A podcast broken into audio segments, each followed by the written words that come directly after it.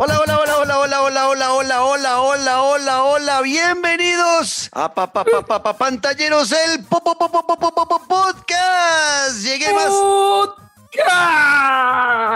llegué más tartamudo que nunca, por eso po, po, po- podcast, pa, pa, pa- Pantalleros con Lu, Lu, Lu, Lu, Lu, Lu- Luis Carlos Guerrero, Da- da- da- da- da- Daniela Javid y yo, Juan Ortiz, tu anfitrión. Vengo a acompañarte un rato en este tu podcast de videojuegos donde somos tres amigos que disfrutamos reunirnos cada 15 días a hablar de eso de los videojuegos. Estuvimos de vacaciones, primer capítulo de la tercera temporada, ya son, este sería el eh, capítulo o episodio 52 en total de, de esta historia.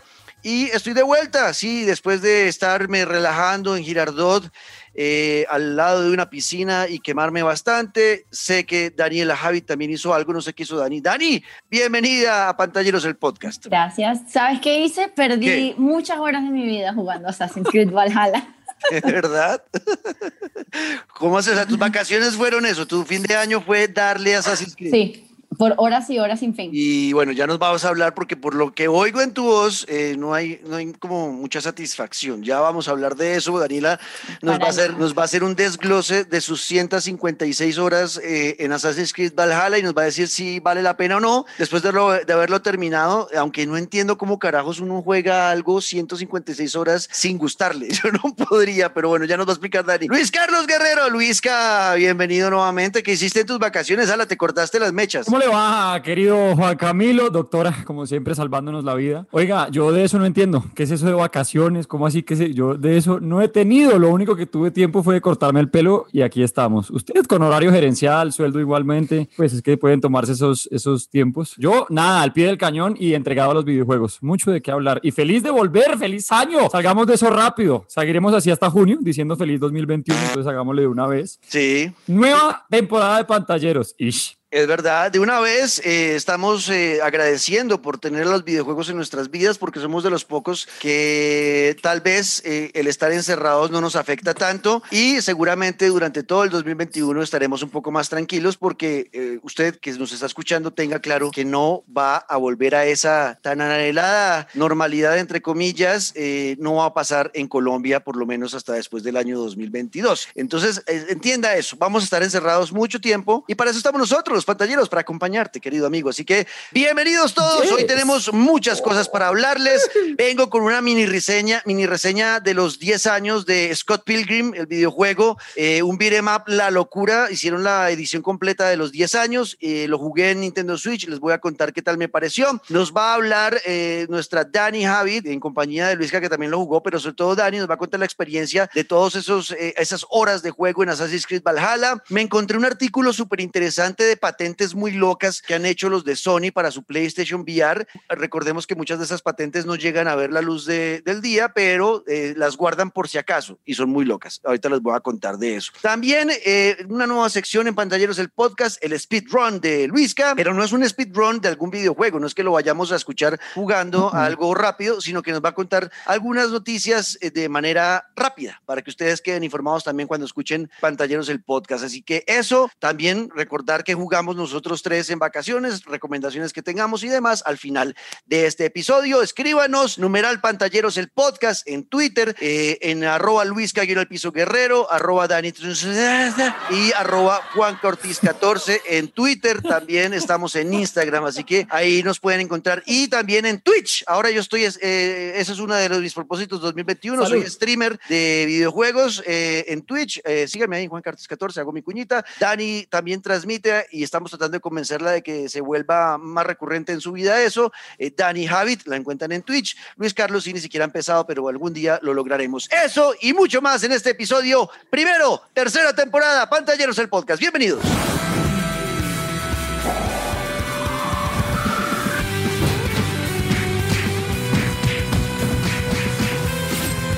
Bueno, señores, bueno, señorita, señor, señorito y Andrés que nos escucha y a los 10 oyentes que ya tenemos de este episodio, mucha gente preguntándonos que cuándo volvíamos, ¡Vamos! que si no íbamos a volver, pues sí, sí volvimos y ya estamos con ustedes eh, en todas las plataformas de streaming y hoy quiero empezar hablando de el videojuego de Scott Pilgrim eh, versus the World Complete Edition y lo jugué en Nintendo Switch. Este juego tiene 10 años, Luis Caidán. Este juego es viejo. ¿Ustedes lo jugaron el, el primero o no? No, yo No. conocí y me acerqué también por el tema de película, serie y demás, pero de jugarlo no. Ok, ¿vieron la No, película? yo nada, ni siquiera película, nada. Tienen que ver esa película, Dani. Es muy, Yes. muy divertida. Es muy, muy divertida. Y es- está inspirada en un cómic que también tiene muchos seguidores. Eh, Es como un cómic de esos de culto que genera una secta alrededor medio extraña.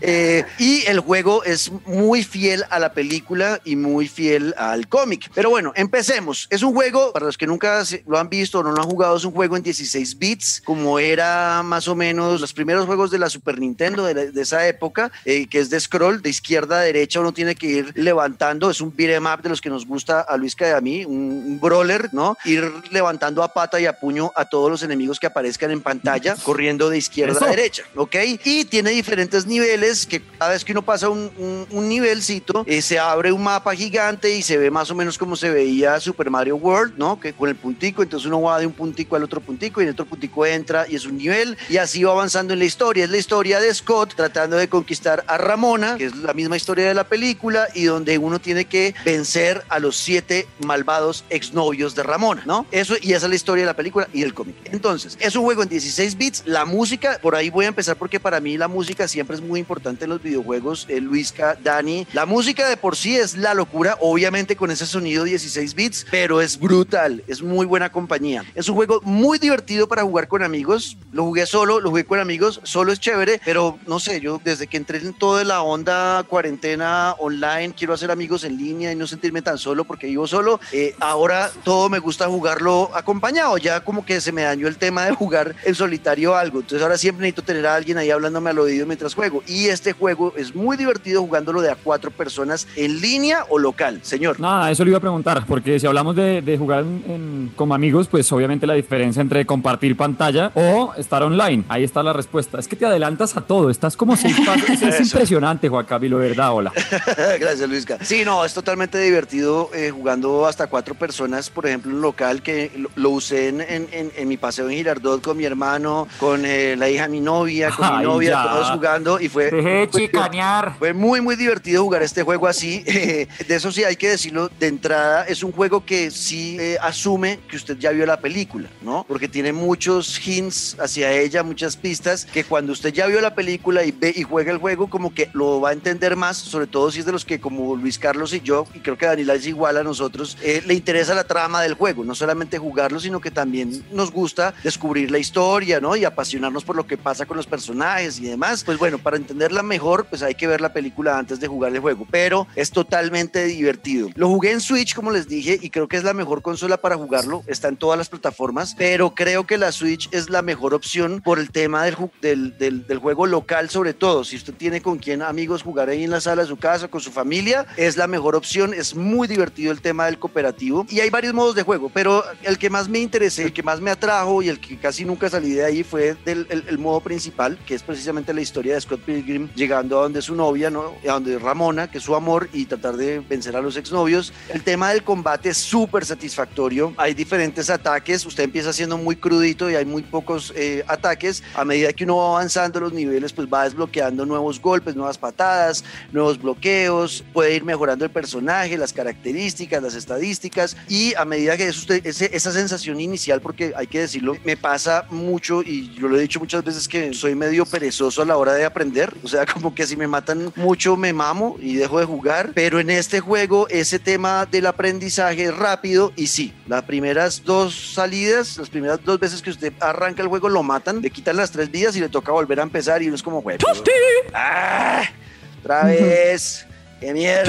Pero luego de esas dos primeras veces que muere, como que empieza uno a cogerle el ritmo a la pelea y al combate y a entender cómo bloquear en momentos importantes o simplemente ir con poderes y levantar a todo el mundo a pata. Y en el momento en que usted empieza a aumentar nivel, ya empieza a sentirse lo que me gusta a mí, que es sentirse invencible que uno le- levanta a lo que se atraviesa y lo va a acabar, pero hace knockouts súper espectaculares eh, que son súper satisfactorios a la hora de, de, bueno, de decir, bueno, valió la pena eh, haberme quedado y no haberme rendido, porque ya cuando le coge el tiro y mejora el personaje, de ahí en adelante es solo diversión y bolear pata y puño a diestra y siniestra. Eh, hablaba del tema de la película y es importante por qué, sobre todo en las batallas con los jefes finales, que son las más satisfactorias de todas. Si usted vio la película y se enfrenta a los siete exnovios que vio en la película eh, combatiendo con Scott, en los mismos escenarios los, los hicieron en 16 bits, donde se enfrenta con esos exnovios en la película, aparecen en el juego, incluso los movimientos de los exnovios están bien copiados en el videojuego. Entonces, después de ver la película, es súper satisfactorio como pensar, oiga, sí hay películas que pueden funcionar como videojuegos. Porque yo no sé ustedes, pero yo estuve pensando qué otro, otra película tuvo un buen videojuego. Creo que solamente El Señor de los Anillos, pero de resto son malas. Dani tiene alguna Mm, película. puede ser.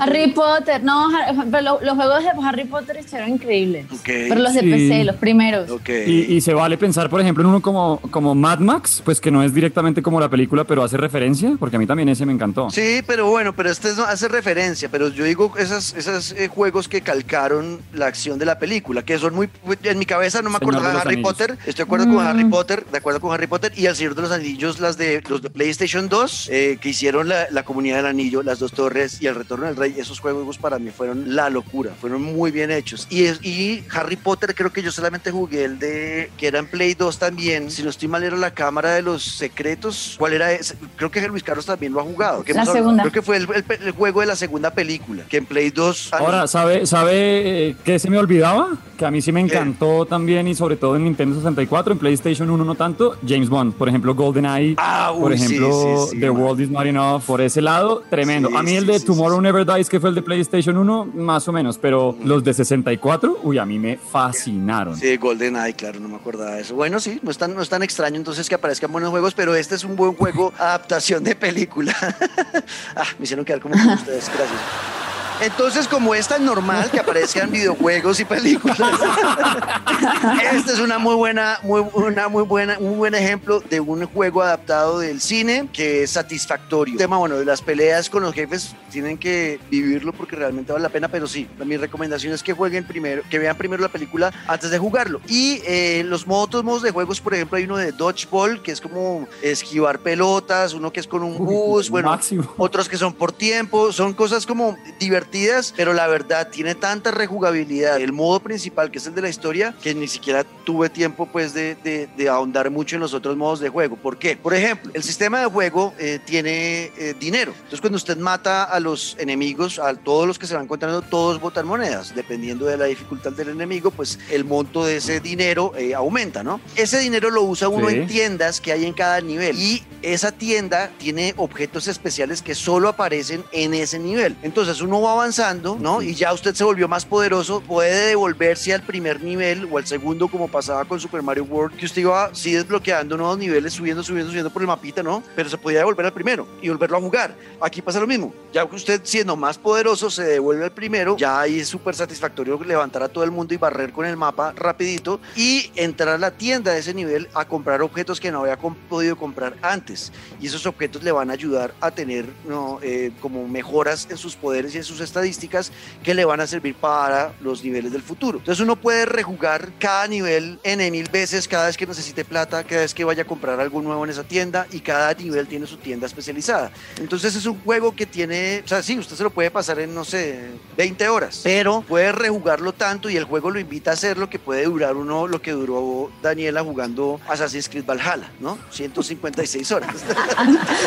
Entonces, eh, al, al final es un juego de los mejores beat'em up que yo he jugado. Para mí, de los mejores en- eh, de mi infancia fue el de Tortugas Ninja eh, Turtles in Time del Super Nintendo. Eso era un muy buen beat'em up y este juego está por esa onda de esa época, además, como que emulándola, pero mejorando muchas cosas que en esa época por, por la tecnología pues no se podía hacer y ahora sí lo hacen. Y la música es una belleza. Ahorita en este momento de fondo están escuchando la- algunas de las canciones que aparecen en el juego y la verdad para mí es un, es un 9 de 10. Este videojuego de Ubisoft. Vale mucho la pena eh, tenerlo. Uy. Si les gustan de- los juegos de 16 bits, que además cada vez más van desapareciendo este tipo de juegos, pero si les gusta eso, les gustan los juegos de coger a, a todo lo que se aparezca en la pantalla y levantarlo a pata, eh, como pasaba en Double Dragon, que usted puede ir recogiendo una botella del piso y levantar a botellazos a alguien, coger una pala, levantar a palazos o tirar bolas de nieve, bueno, todo lo que se, todo lo que esté en el entorno al final termina volviéndose también un arma. Incluso uno levanta a los enemigos que ya tumbó y los puede coger como, co- como armas. ¿Para usarlos? No. Ajá, levantar a los otros. No, no, el juego es súper, súper, súper divertido y tiene muy buen sentido del humor. Y mi recomendación es, vean la película, que es muy buena, es muy divertida, y luego jueguen el juego y creo que van a tener una muy, una muy buena, muy buen combo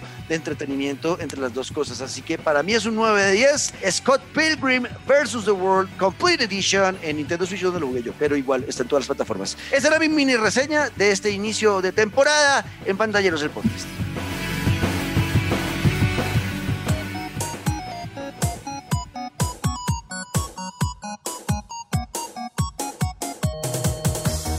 Bueno, ya hablamos de Scott Pilgrim, que fue algo de lo que yo estuve jugando en vacaciones eh, para traer esta primera reseña del año. Y ahora vamos a entrar nuevamente. Después el año pasado hablamos mucho de este juego. Chan, chan, ya chan. por fin vamos a hablar nuevamente de Assassin's Creed Valhalla, también de Ubisoft, donde Daniela Javid se echó 156 horas de su vida dándole a ese juego, hurgándole todo, encontrándole todos los secretos, tratando de entender durante 156 horas si le gustaba o no. Porque no lo supo en las primeras 20, no lo supo en las 60, No. no supo a las 80 horas si le gustaba o no, tampoco a las 100, no. 156 horas después puede decirnos, ¿le gustó o no, Daniela? Para nada, no. y, no y no lo recomiendo. Ok.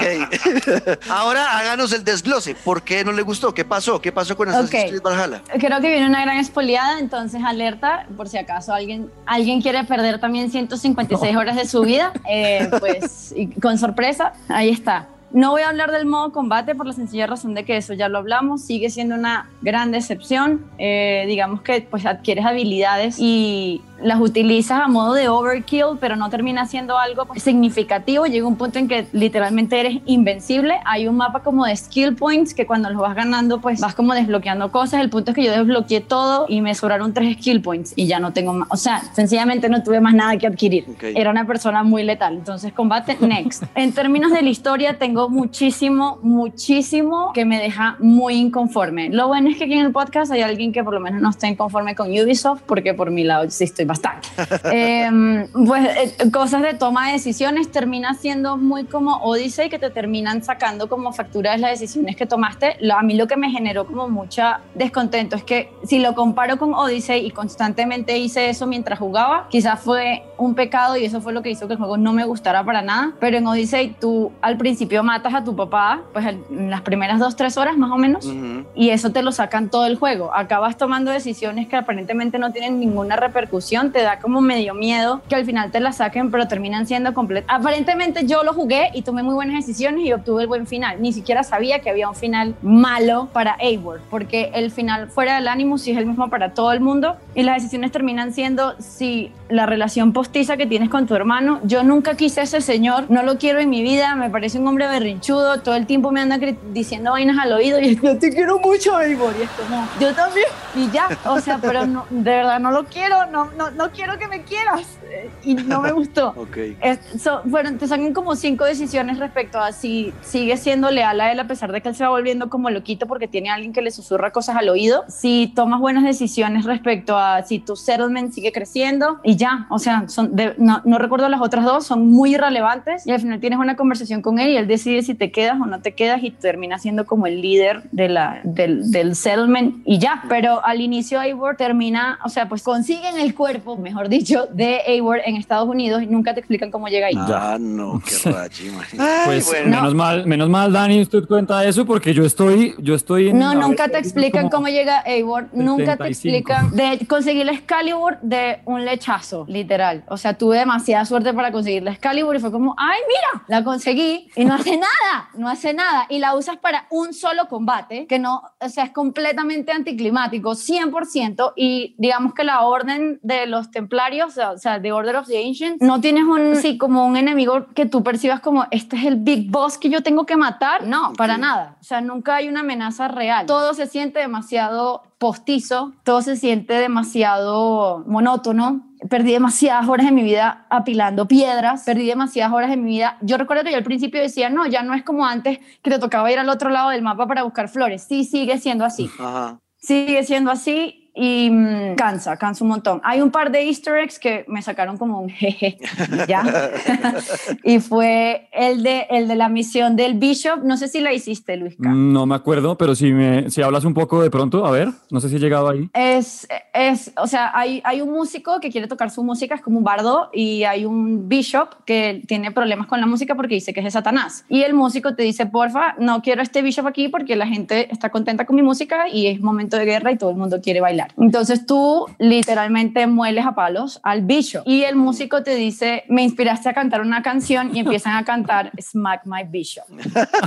y la misión se llama The Prodigy y ahí fue como, ah, me gustó. Cool, esa parte está cool. No he llegado, pero Dani, yo estoy de acuerdo en eso. O sea, yo, si volvemos a la reseña que hicimos de Assassins, yo iba muy emocionado porque eh, se asemejaba mucho a The Last Kingdom, la historia de los vikingos y demás, pero usted lo dijo ahorita, es que llega un punto en que ya la monotonía es como, oh, de verdad otra vez. Y aquí, por ejemplo, me sirve un juego que al negro le encanta y a mí también, que es de mis favoritos, que es Red Dead Redemption 2. ¿Y por qué lo traigo? Porque es un mundo en el que las cosas pasan como tan naturales, como lo que uno va interactuando con el medio ambiente es tan natural, como que uno, como que uno siempre quiere explorar, llegar a otras partes, saber qué es lo que está pasando. Assassin's Creed ya se vuelve de verdad desesperante, pues me pasó a mí, de ver tantas cosas en el mapa que además uno las logra y como que no son nada, como que es agarrar una hoja en la que hay un tatuaje y el tatuaje es igualito al que desbloqueé hace una semana y ya empiezan a aparecer hacer tantas cosas en el mapa que son pues iguales que uno se empieza a aburrir. Y a mí hay juegos que, bueno, dentro de toda la repetición, como que el combate lo salva a uno y ir a invadir, a pelear con enemigos y uno dice, vale, por ese lado está tremendo, pero es que Assassin's el combate deja muchísimo pendiente. O sea, es un R1 constante ahí sin ningún tipo de movimiento, ni gráficas, ni nada físico ahí como chévere. Entonces, todo eso mezclado, de acuerdo, a uno lo empieza a aburrir. Yo, por ejemplo, no fui capaz. Como usted que llegó a sus 170 horas, yo me avaré. yo, yo pasé por absolutamente, yo pasé por absolutamente todas las regiones del mapa, incluyendo Noruega y Estados Unidos, porque en algún punto vas a Estados Unidos. De hecho, llegas a la tribu de la cual viene Connor de Assassin's Creed 3. Oh, mira tú. Y,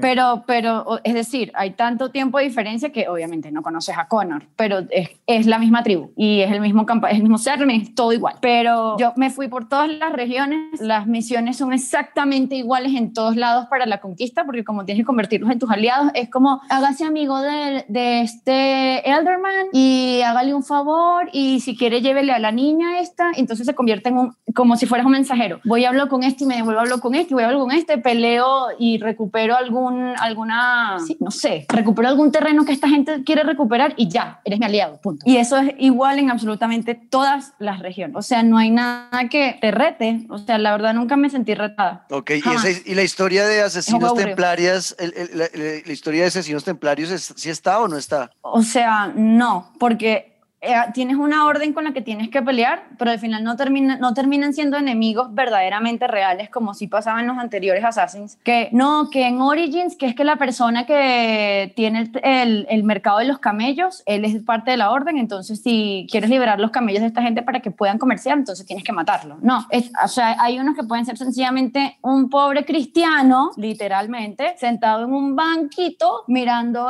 el atardecer y es como, ah, te chusé, adiós, ya. Eh, es algo que queríamos hacer, un update de, de, de, Assassin's Creed Valhalla, porque fue un juego que generó mucho el año pasado, se habló bastante de él, fue de los pocos que salió, muchos se aplazaron para este año y otros están pasándose al 2022 y pues bueno, ya que Dani lo había pasado completo, pues era justo y necesario hablar de su experiencia 156 horas después con ese juego que al final... No lo recomiendo, o sea, honestamente no lo recomiendo. Ok, bueno, pues ahí está.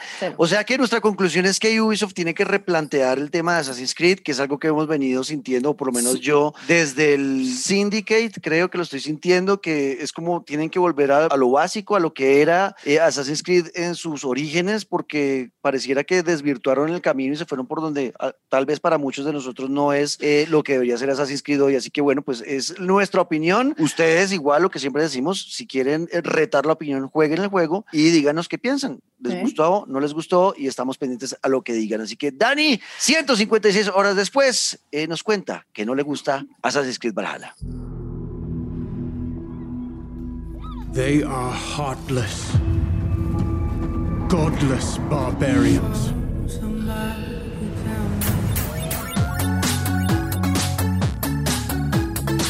Están escuchando Pantalleros, el podcast, inicio de la tercera temporada, primer episodio. Daniela Javid, Luis Carlos Guerrero y yo, Juan Camilo Ortiz, los acompañamos en este regreso luego de vacaciones donde sí íbamos a volver. La gente dijo, pero ¿cómo así se acabó? No, no, no. Lo que pasa es que queríamos descansar un poco del estrés del trabajo. De nosotros mismos.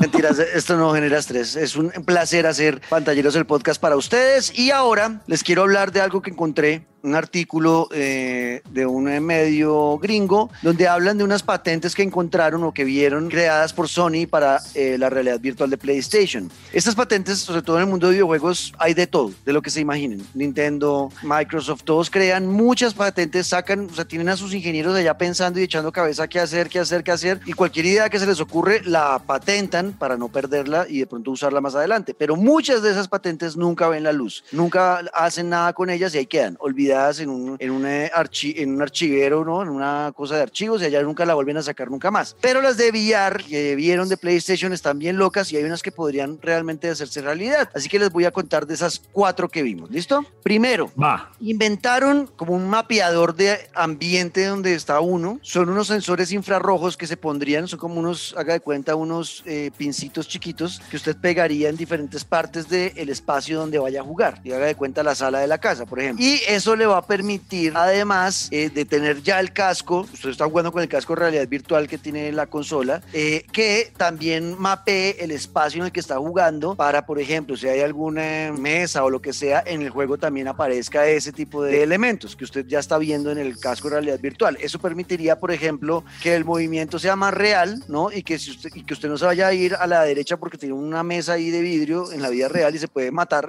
Entonces eso lo va a encontrar el sistema, ¿no? Es algo que puede ser interesante que no han hecho y que quién sabe si lo hagan algún día, pero es algo bien extraño. Y además tiene otra cosa eh, que sería eh, una, como una mira térmica, o sea, se vería la, el cuerpo de la persona eh, térmico, o sea, se vería la, las marcas de calor en el, en el espacio donde esté jugando. Todavía no sé para qué harán eso.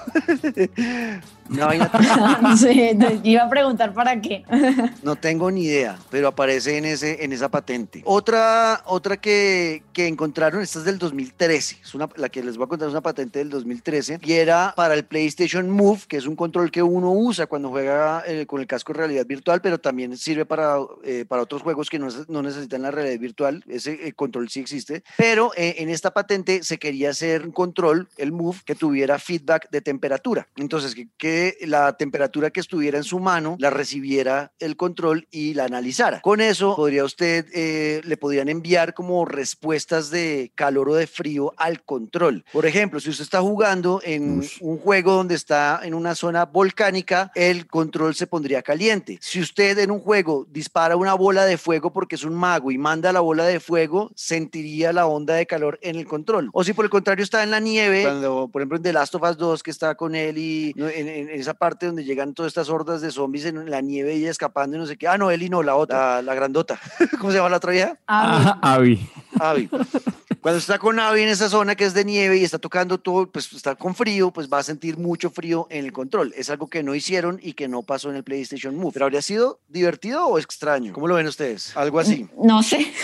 sí, eh, es que, que, creo que se parece a cuando en el cine se pusieron a inventar que si 4D y uno está viendo una película y le lanzan un gas que huele como a pizza muy vieja y es bastante desagradable. Uh -huh. No sé. Es decir, muy, muy, o sea, ejecutado pobremente puede ser terrible. Okay. O sea, creo, lo, ¿Sabes cómo lo veo? Muy ambicioso. Okay. Si Ahí sale sí. perfecto, a mí me encantaría. Todo okay. lo que tenga que ver con la experiencia, pero si sale bien, lo que dice Dani, si es un experimento a medias, si uno termina ahí con la mano más tibia que jugando Ghost of Tsushima y sudando, pues ya.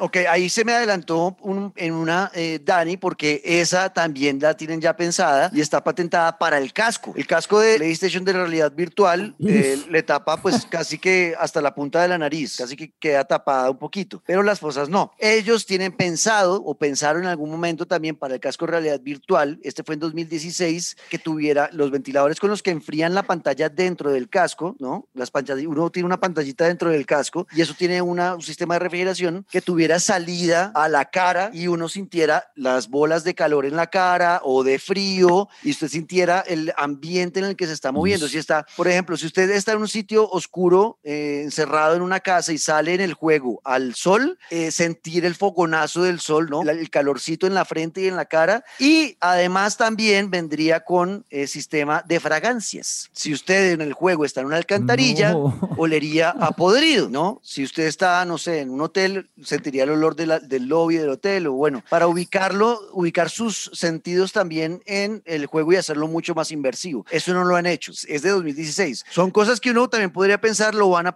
lo van a hacer o lo van a preparar, podría hacerlo para una segunda edición del casco de realidad virtual de PlayStation, que por ahora han dicho no está en planes, pero podría ocurrir. Son cosas que están ahí, pero a, a mí esto, yo no- a esa parte no me gustaría, porque ya es too much. Además que si solamente me siento mareado usando el casco más de media hora, Eso le iba a decir. O sea, ya el casco es enfermo, simplemente adáptese a la realidad virtual. Ahora métale olores. No, o sea, no, yo termino vomitando, me tocaría jugar con una bolsita amarrada al cuello para vomitar cada dos segundos. Son algunas de las cosas que, que, que- Qué lindo se vería eso en el stream. Y la otra eh, es una que, que tiene, eh, que pondrían en la pantalla, cuando usted se pone el casco, la pantalla que uno está viendo del casco también tendría un sensor o un monitor que le, le analizaría las pupilas y, lo- y los ojos, ¿no? Esto para poder medir la temperatura del cuerpo, eh, los, las pulsaciones del corazón, la dilatación de las pupilas, todo eso pensando en poder prevenir algún eh, ataque epiléptico, un infarto, algún eh, alguna problema cerebral que le vaya a dar jugando o un ataque de pánico. Esto, algunos dicen, bueno, pues pensando en la salud de la persona que lo vaya a usar puede ser positivo, pero también otros dicen, o sea, el PlayStation tendría mucha más información que mi propio médico. O sea, es como raro. Raro que puedan como tener acuerdo. tanta información de mí. Sí, estoy de acuerdo. Sería raro, ¿no? Mm. ¿Ustedes se sentirían nerviosos sabiendo que No, además que pensándolo en términos de salud, digo, ok, eh, necesitarías primero una línea base para saber en qué momento la persona verdaderamente pasa su umbral de sensibilidad y empezaría a desarrollar algún tipo de patología. Entonces necesitas estar monitoreando a la persona todo el tiempo. No sé, de nuevo, me parece quizás muy ambicioso y yo no sé pues qué tan conforme esté la gente con que incluso eso se registre con o sin mi consentimiento. O sea, yo creo que ah, ya hablando como de privacidad es, o sea, yo al comprarlo automáticamente consiento eso, no sé. Ok, esa patente es de 2018, es la más reciente, la, de, la que les acabo de contar. Bueno, Sí. son algunas cosas locas que uno encuentra en el mundo de los videojuegos que pueden darse o como no pueden darse nunca. Simplemente quería plantearlas y contárselas a ustedes. Así que, bueno, pues vamos a seguir ahora. Llega el speedrun de Luis Carlos.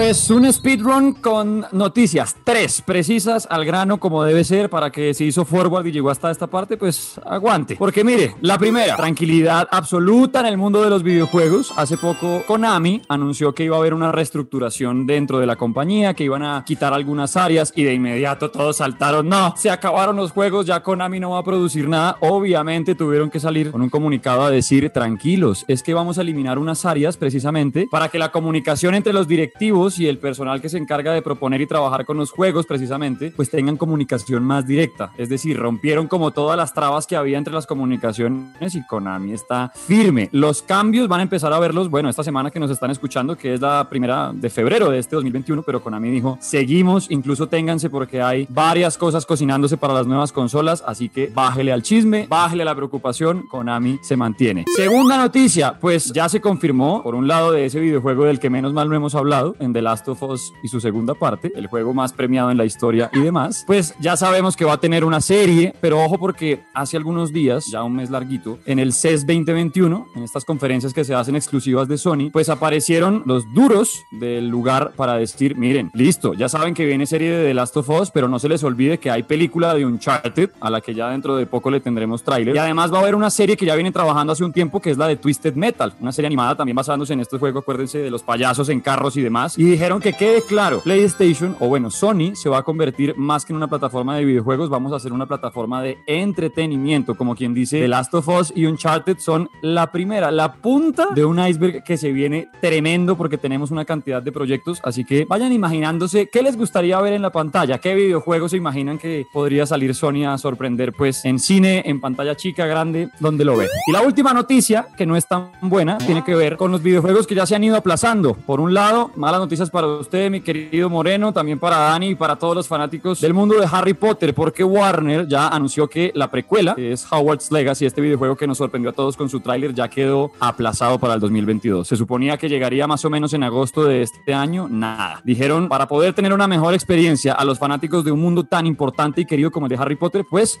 necesitamos tiempo y no nos vamos a afanar. Como quien dice, no vamos a cometer el error de otros. Así que hasta 2022, Harry Potter, al que también se suma, y así cerramos el speedrun, un videojuego que yo venía esperando hace rato y que supuestamente llegaba en 2021, y es El Señor de los Anillos, Gollum. Lo mismo pasó con Deadly Entertainment, que dijeron, encontramos un socio que nos va a ayudar para que el videojuego se cumpla en todo con las expectativas, pero necesitamos tiempo, así que por ahora 2021 tampoco será el año para el Señor de los Anillos. Se siguen aplazando juegos, pero lo importante es pues que respeten a la comunidad. Calma, lo importante es sacar un buen producto y no salir de afán como este speedrun.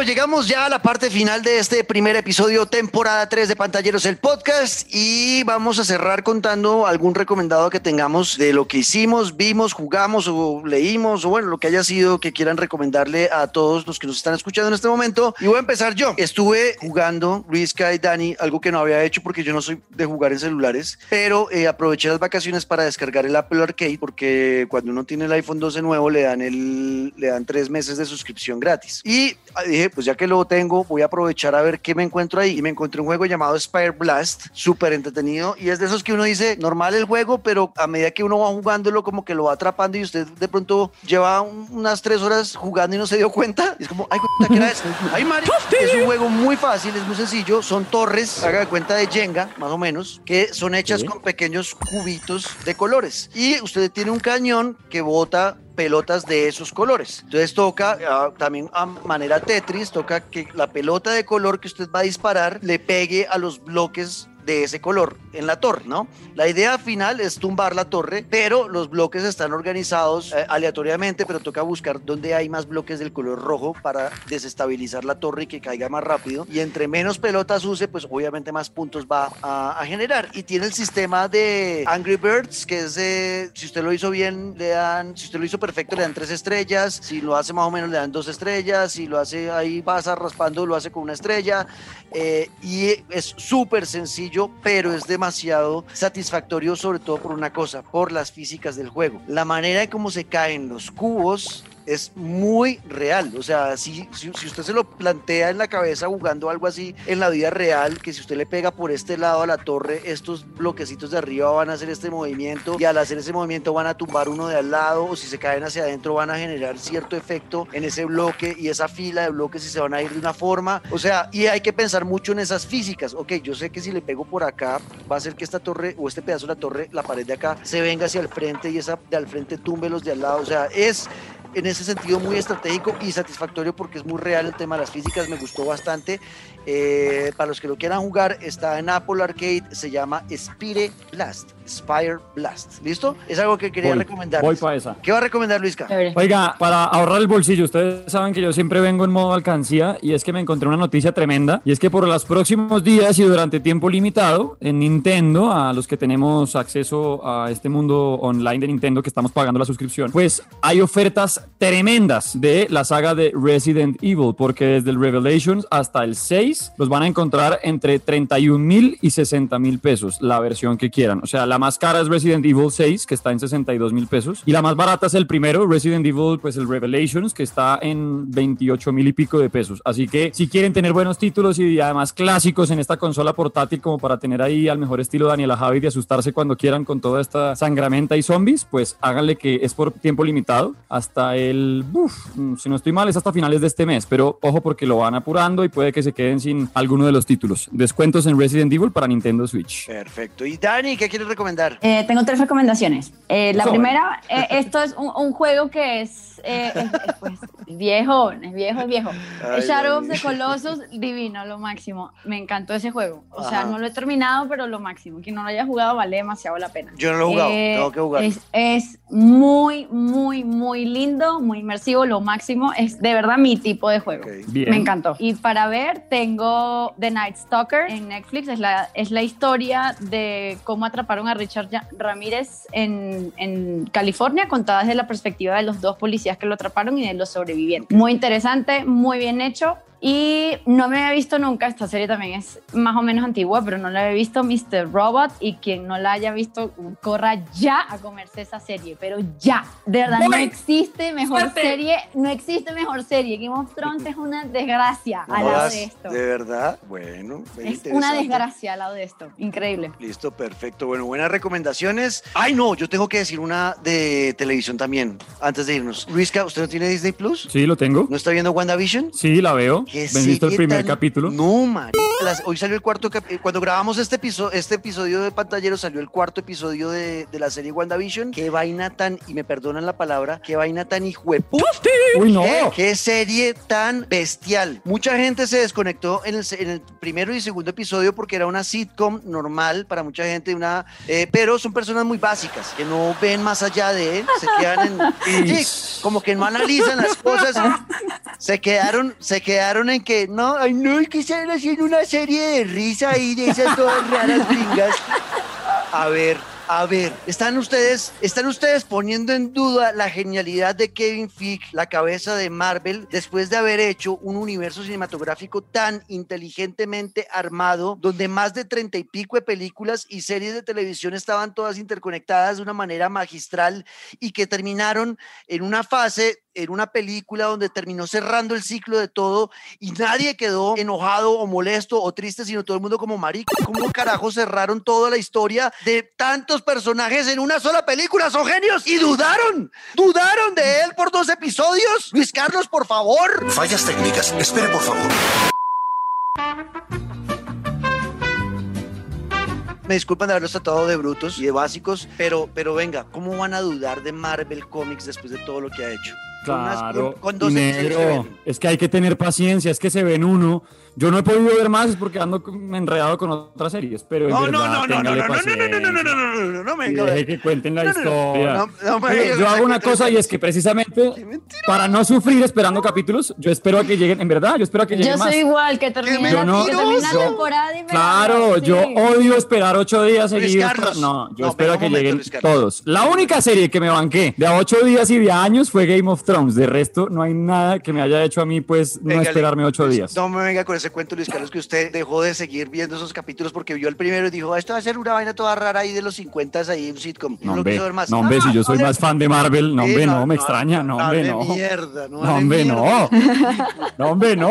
No me da rabia que me mientan en la cara. Pero bueno, el caso es que eh, después del tercer episodio la cosa empieza a mejorar. En los primeros dos es como plantear algo, una situación extraña donde uno nunca imaginaría ver a dos Avengers, una sitcom rarísima. Pero en el tercero, y ahí, ojo, si ustedes analizan nuevamente esos primeros dos episodios, luego de haber visto hasta el cuarto, van a encontrar pistas de lo que iba a pasar en este cuarto episodio. En el tercero ya empezaron a mostrar cositas y en el cuarto fue como que destaparon ya las cartas de qué es lo que está pasando y es como, oh my God. Oh Y, my God. Por ejemplo, solamente le digo una cosa, Luis Carlos, van a encontrar personajes que se hicieron mención en la película de Capitana Marvel, que van a ser muy importantes en la serie y vamos a empezar a, a conectar ya ahora sí directamente con la tercera fase de, de Avengers que ya terminó luego de Endgame y lo que nos va a hacer esta serie es empujarnos al futuro de, de las películas de, de Marvel en la fase 4. Este es el conector, tienen que verla si les gusta Marvel y sus películas. Tienen que verlo, Luis Carlos, no me haga cascarlo. Bueno. Y les recomiendo se vayan repitiendo Iron Man en todas sus modalidades. No voy a decirles nada más. Ah, ya, cállese, no voy a decir nada. ya No voy a decir nada siquiera- más. Ni siquiera ha visto la serie, ya nos va a hacer spoilers. No voy a decir nada más. No voy a decir nada más. Nada más. Yo mejor me voy. Así me voy. Adiós. A- así dejamos este episodio. Me da mucho mal genio. Me voy eh, emputacido. Con Luis Carlos, eh, estuvimos con Daniela Javit, como siempre, arroba Dani en Twitter, arroba Dani Javit en, eh, en eh, Twitch. Yo soy Juan Cortés 14, no 40, 14, Juan Cortés 14, en todas las redes sociales, así por haber. Ah, tengo TikTok ahora, soy TikToker también, Juan Cortés guion al piso, estoy tratando de diversificar mis negocios. y, eh, y estamos pendientes del Twitch también. Nos pueden escuchar en Spotify, en Apple Podcast, en Google Podcast, en Deezer, en Recuerden que este es un podcast de Caracol Radio y a Luis Carlos Guerrero, arroba Luis Caguero Piso Guerrero también en todas sus redes. Eh, ahí nos vemos en 15 días, yo creo, con un episodio más de esto que es Pantalleros, el.